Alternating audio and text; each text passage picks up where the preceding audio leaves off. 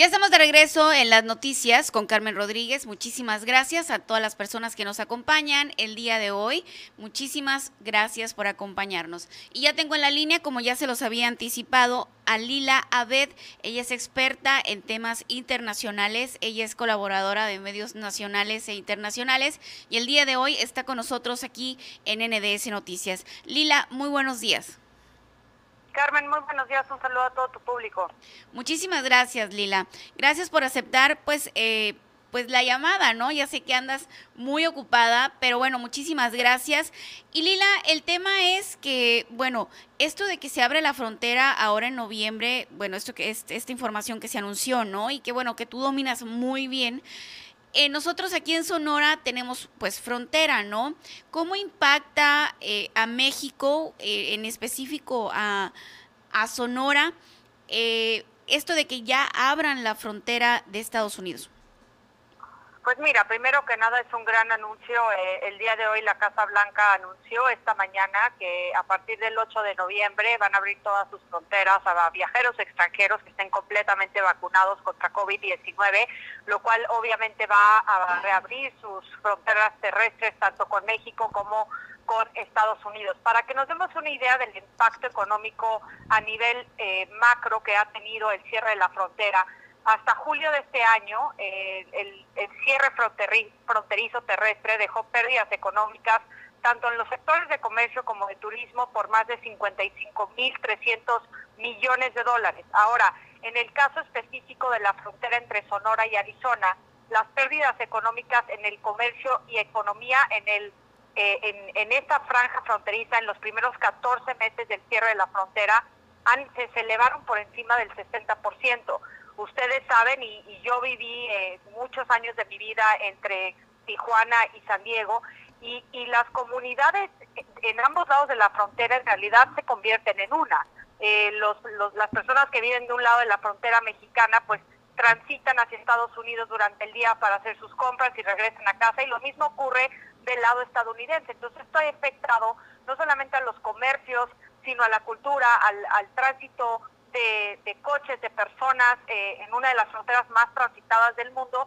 Entonces, este, este anuncio eh, llega en un momento en donde las hospitalizaciones y los contagios del coronavirus en Estados Unidos se han reducido, lo cual causó que las autoridades sanitarias en Estados Unidos se, se sintieran lo suficientemente cómodas para poder anunciar la reapertura de la frontera pero mucho tuvo que ver también con el cabildeo que hicieron las cámaras de comercio, por ejemplo, del condado de Santa Cruz, eh, con sede en Nogales, Arizona, en el tema de Arizona y Sonora, eh, al igual que el cabildeo de distintos representantes y congresistas de Estados Unidos, representantes de los estados fronterizos.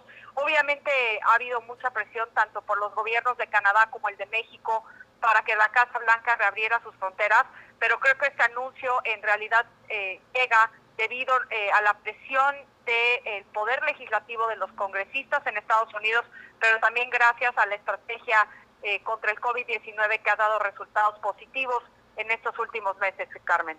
Lila, ¿estaríamos entonces hablando de que es un beneficio mutuo? Sí, sin duda. Pues, o sea, para Estados Unidos, por eso ha habido tanta presión por parte de, estos miembros que representan eh, a, pues, a distritos que son tan importantes para el comercio en Estados Unidos. Vamos, el, eh, hay, hay lugares en Estados Unidos como por ejemplo en Del Río, Texas, donde los visitantes mexicanos representan alrededor del 65% de las ventas minoristas en, en, esa, eh, en, ese, en esa ciudad de Texas. Pero también no solamente se reduce al, a los estados fronterizos. La senadora Christine Gillibrand, que es demócrata por el estado de Nueva York, dijo que las restricciones de viaje le habían costado al condado de Erie en su estado al menos 660 millones de dólares anuales. Entonces, el impacto del, del cierre terrestre en la frontera entre México y Estados Unidos ha tenido un impacto tremendo en la economía de Estados Unidos y por eso vemos la presión para la reapertura de, la frontera. Eh, o evidentemente también ha tenido un impacto económico negativo en México, pero esto también eh, se traduce de igual forma en Estados Unidos. Lila, el día de ayer te comentaba que en Sonora pues tenemos una eh, particularidad, ¿no? Que aquí en, en, Sonora, pues como comentas tú cuando tú vivías allá en Tijuana, aquí pues aquí mismo en Nogales y Nogales, Arizona, pues haz de cuenta que pues uno vive acá y el otro vive allá. Aquí en, en, Nogales, Arizona, pues ya prácticamente de repente pues ya se ve como un pueblo fantasma, ¿no? Muchos negocios aquí en Nogales, Arizona han cerrado, pues esto porque los mexicanos no pudieron pasar, eran los que mantenían viva la economía. Sin duda, y, yo hablaba con una persona que, que entrevisté que de hecho tenía un negocio eh, entre Sonora y Arizona, en donde tenía pues unos camiones, unos shuttles que llevaba personas de un lado de la frontera al otro.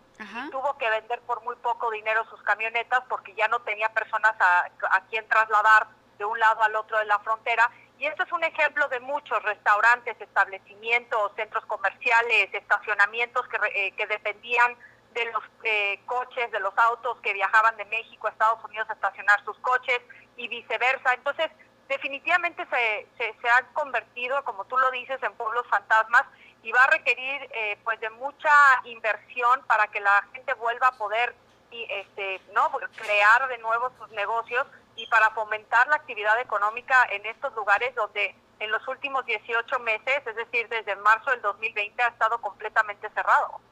Lila, eh, bueno, sabemos que, que, andas muy, muy ocupada, pero una última pregunta. Este, en el caso de los maestros, bueno, van a poder pasar los que estén vacunados con ciertas vacunas. Una de las que no entra es la Cancino, la que le pusieron a los maestros. Los maestros pues son generadores de economía, ¿no? Entonces, que yo creo que, que la mayor parte de los maestros son los que pasan a, a Estados Unidos. ¿Qué va a pasar con ellos, Lila? Sí, mira, hay, hay unas restricciones. Primero, eh, las personas que vayan a viajar eh, tanto por vía terrestre a partir del 8 de, noviembre van a tener que presentar una, un comprobante de vacunación de las vacunas que están aprobadas por Estados Unidos, que son la Moderna, Pfizer y Johnson Johnson, pero también van a aceptar las que están aprobadas por la Organización Mundial de la Salud, que son AstraZeneca, Sinopharm y Sinovac. Las que no están autorizadas todavía es la Sputnik, la Cancino, Novavax, Abdalá y Soberana. Ahora, la Organización Mundial de la Salud anunció esta semana que tanto la vacuna Cancino como la Sputnik podrían ser aprobadas antes de que termine el año, lo cual puede ser una noticia muy benéfica para las personas que recibieron las dosis de Cancino de Sputnik en México. Ahora, están haciendo una exención importante, una excepción para las personas que estaban cruzando la frontera por viajes eh, esenciales, es decir, los camioneros, el personal de la salud, eh, los estudiantes, etcétera, ellos no tienen que demostrar un, comprobante de vacunación hasta enero del próximo año. Ahora, si vas a viajar vía aérea, vas a tener que presentar una prueba negativa de COVID-19 72 horas antes de tu viaje, al igual que el comprobante de vacunación con una de las, de las vacunas autorizadas tanto por Estados Unidos o por la OMS. En cuan, si cuando cruzas eh, vía terrestre no necesariamente vas a tener que presentar tu comprobante de vacunación. El agente de aduanas de Estados Unidos te va a preguntar si estás completamente vacunado. Tú dices que sí y si te mandan a una revisión secundaria, ahí es a donde tal vez tendrías que presentar o te puede pedir el agente aduanal que presentes tu comprobante de vacunación. Así que sí es importante que siempre traigan el comprobante o el certificado de vacunación, pero por vía terrestre no necesitas una prueba negativa de COVID-19 como si lo requieres cuando viajas vía aérea. Lila, pues excelente información como siempre. Muchísimas gracias por haber estado con nosotros y pues esperemos que andes por aquí pronto con nosotros de nuevo. Como siempre es un gusto estar en tu programa, Carmen. Un saludo a todo tu público. Hasta luego. Muchísimas gracias. Gracias. Pues bueno, esta es la información que nos da Lila Abed. Ella es experta en temas internacionales. La verdad es que eh, para nosotros, el honor es para nosotros. Oigan, Lila Abed es experta, como les digo, en temas internacionales. Ella es colaboradora de medios nacionales e internacionales. Ella se encuentra en estos momentos desde Washington.